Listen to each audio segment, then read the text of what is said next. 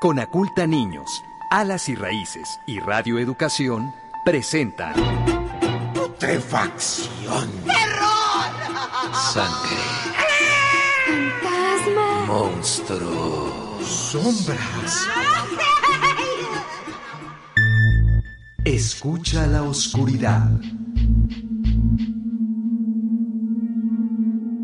La casa maldita.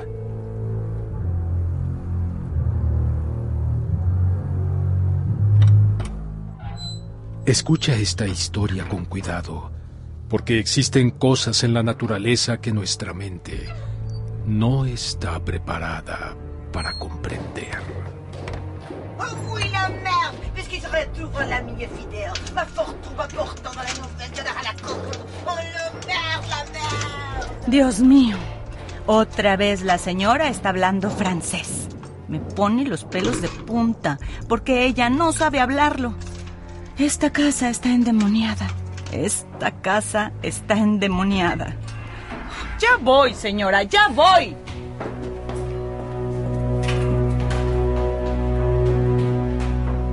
A pesar de ser una humilde sirvienta, la señorita Anne no está tan perdida en su juicio, pues en el aislado pueblo de Exeter ya había pasado por una situación parecida. Oh, la merde Que je dois virer des amis si faire trop funeste. J'ai tant de ces rêves en la mort. Oh Señora, le traigo su té. ¿Puedo pasar? Euh, Qui qui est Euh, Votre âme est esclave de serviteur du grand vent de vie. Entraînez la merde, mais c'est charme, mesdames filles. Je te virerai, je te les problèmes. La patrona no estaba sola.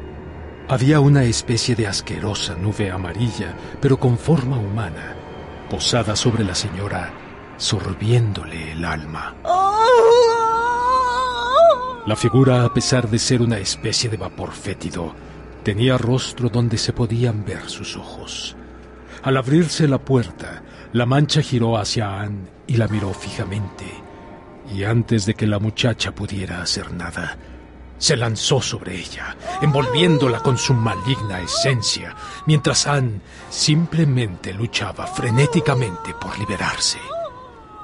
Para que los gritos no se escucharan, la mancha de vapor amarillo cerró la puerta.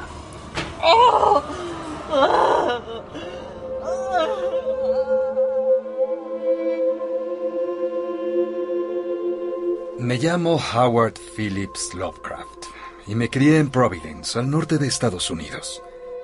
De chico escuché muchas historias acerca de la casa maldita, su aspecto aterrador y el hecho de que estuviera tan cerca del cementerio no ayudaban ciertamente a desmentir los rumores. La gente incluso evitaba pasar cerca de ella. Cierta vez, varios amigos y yo decidimos entrar.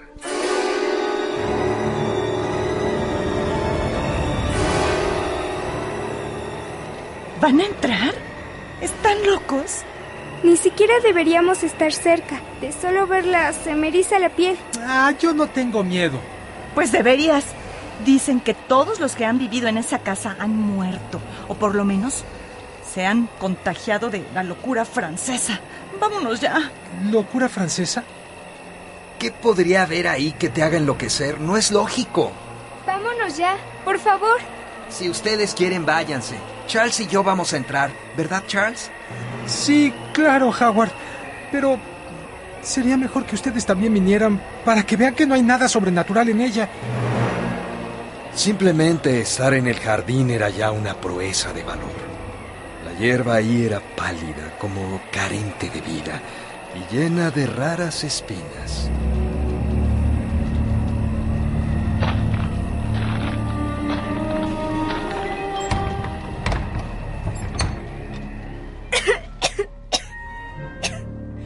Es ese olor?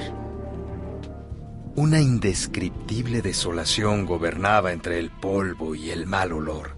El papel de los muros que colgaba a tiras, el yeso que se desmoronaba, las inseguras escaleras y los muebles estropeados nos llenaron de miedo. Está bien. Ya revisamos todo Y solo hay muebles que se están desbaratando bajo el polvo. Vámonos. No, no, no podemos. Nos falta revisar el sótano. ¿Están dementes? Yo no bajaré. Mm, Pueden esperarnos aquí arriba, solas. Bueno, iremos nosotras también.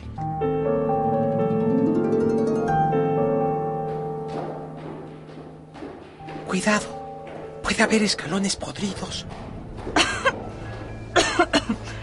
Toda la casa está podrida.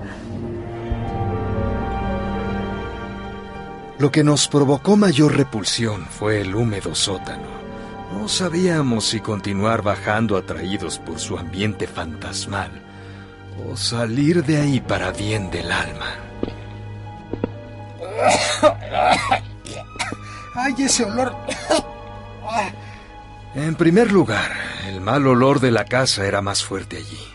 Y además no nos gustaban los carnosos hongos blancuzcos que crecían sobre el piso y las paredes. Aquellos hongos grotescos brillaban levemente en la oscuridad. ¿Qué es eso? Es una mancha de humedad en el piso, pero tiene forma humana. Es la silueta de un anciano encorvado. Tiene demasiados detalles para ser casualidad. ¿Qué, es eso? Es...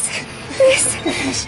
¿Qué es? Una especie de niebla amarilla que sale del piso, pero va y viene lentamente a voluntad. Dios mío, Dios mío, está tomando forma humana. Cécile et Sophie, rien n'est rien, c'est tout le monde. Vous mangez que j'ai fait pour vous. Huimos sin tratar de entender qué sucedía. Pero desde entonces para mí se volvió una obsesión entender la naturaleza de aquella cosa malsana. ¿Por qué los habitantes de la casa habían muerto o enloquecido? ¿Por qué hablaban francés? Y sobre todo, ¿qué era esa neblina que vimos surgir del piso? Ay, si solo hubiera olvidado ese asunto, cuánto dolor me habría evitado.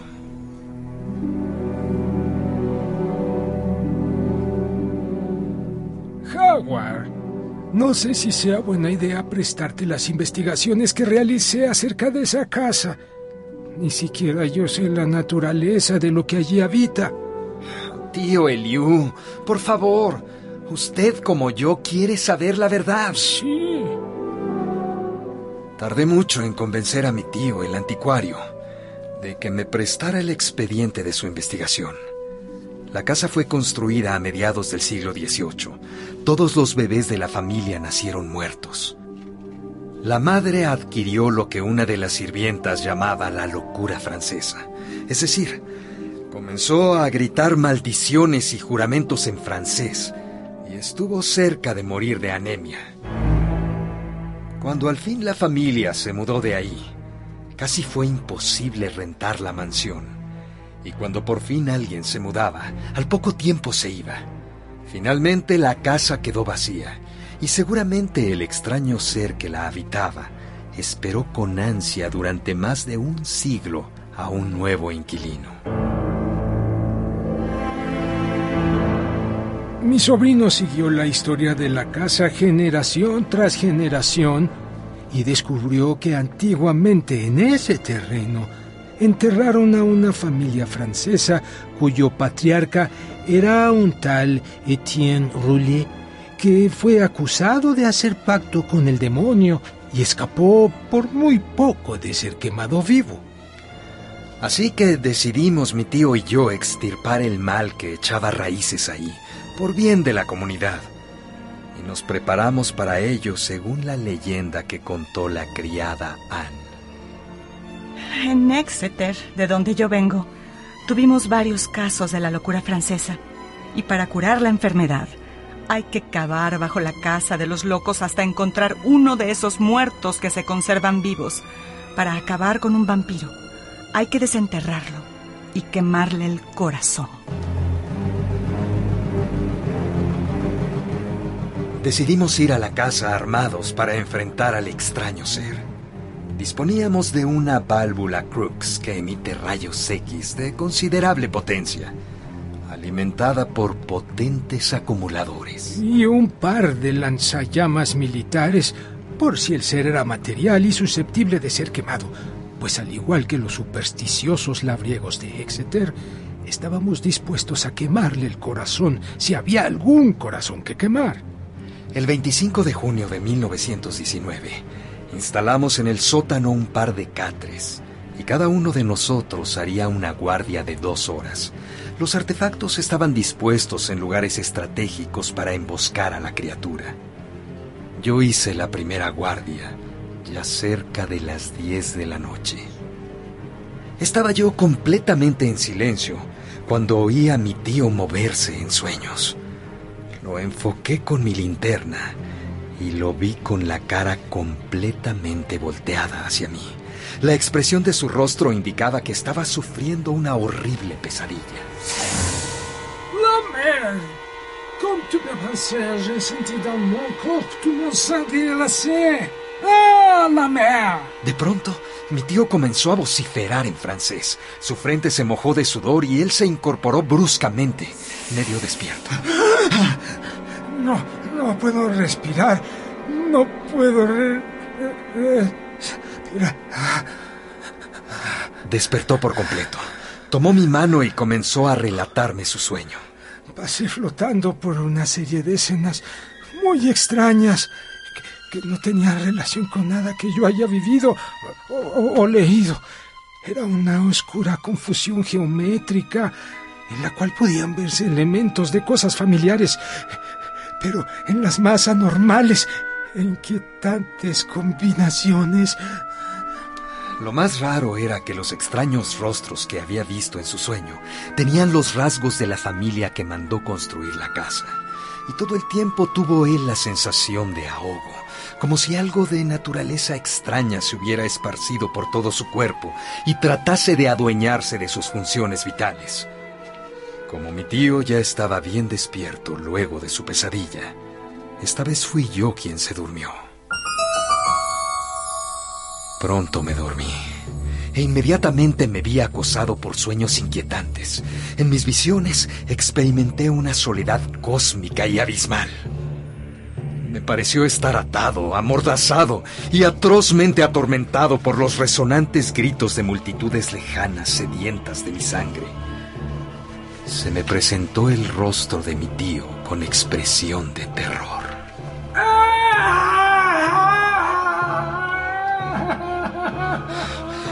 El grito de mi tío me despertó. Había en el sótano una luz amarillenta, más intensa que la de los hongos. La nube amarilla se había levantado de la tierra.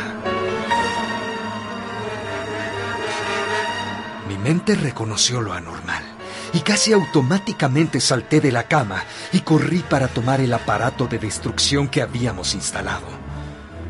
Lo que vi fue peor de lo que había imaginado. Hay horrores que superan nuestra capacidad de sentir terror. De la tierra apestada brotaba una luz vaporosa, amarillenta y malsana, que se elevaba hasta tomar una vaga forma humana, mitad hombre y mitad monstruo. La luz penetró en el cuerpo de mi tío, que con el rostro ennegrecido y las facciones desfiguradas, me miraba descaradamente y murmuraba palabras incomprensibles, en tanto que procuraba alcanzarme con unas garras que antes no tenía para despedazarme con la furia que aquel horror le había infundado.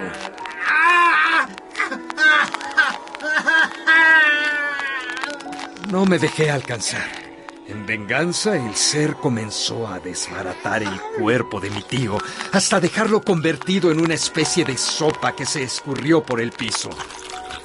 Nuevamente la nube quedó flotando. El artefacto de rayos catódicos no afectó al ser.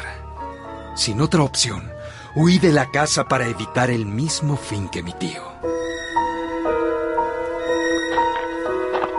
Regresé al otro día con una pala y varios galones de ácido sulfúrico, una de las sustancias más corrosivas que ha creado el ser humano.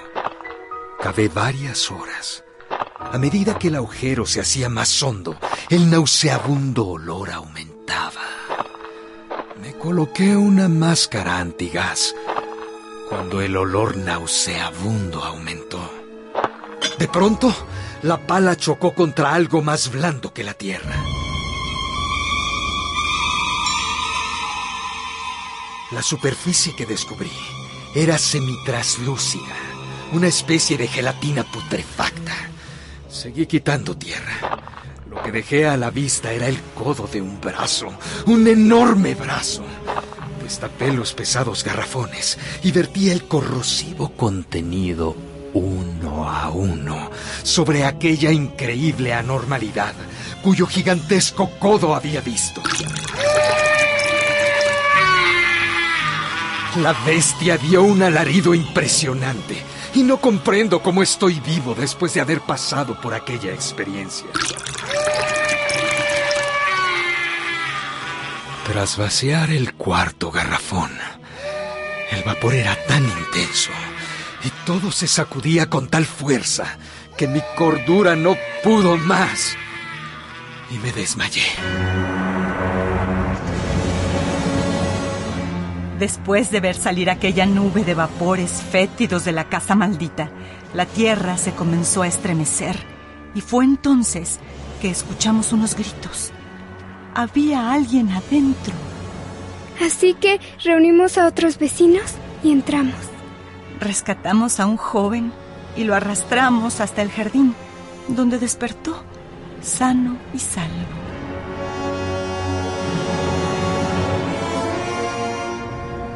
El joven Lovecraft se salvó, pero en su loca aventura murió su anciano tío Eliu Whipple.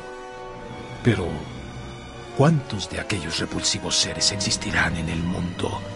¿Cómo saber si no se están reproduciendo? Y tú, tú, nunca has despertado a medianoche hablando francés.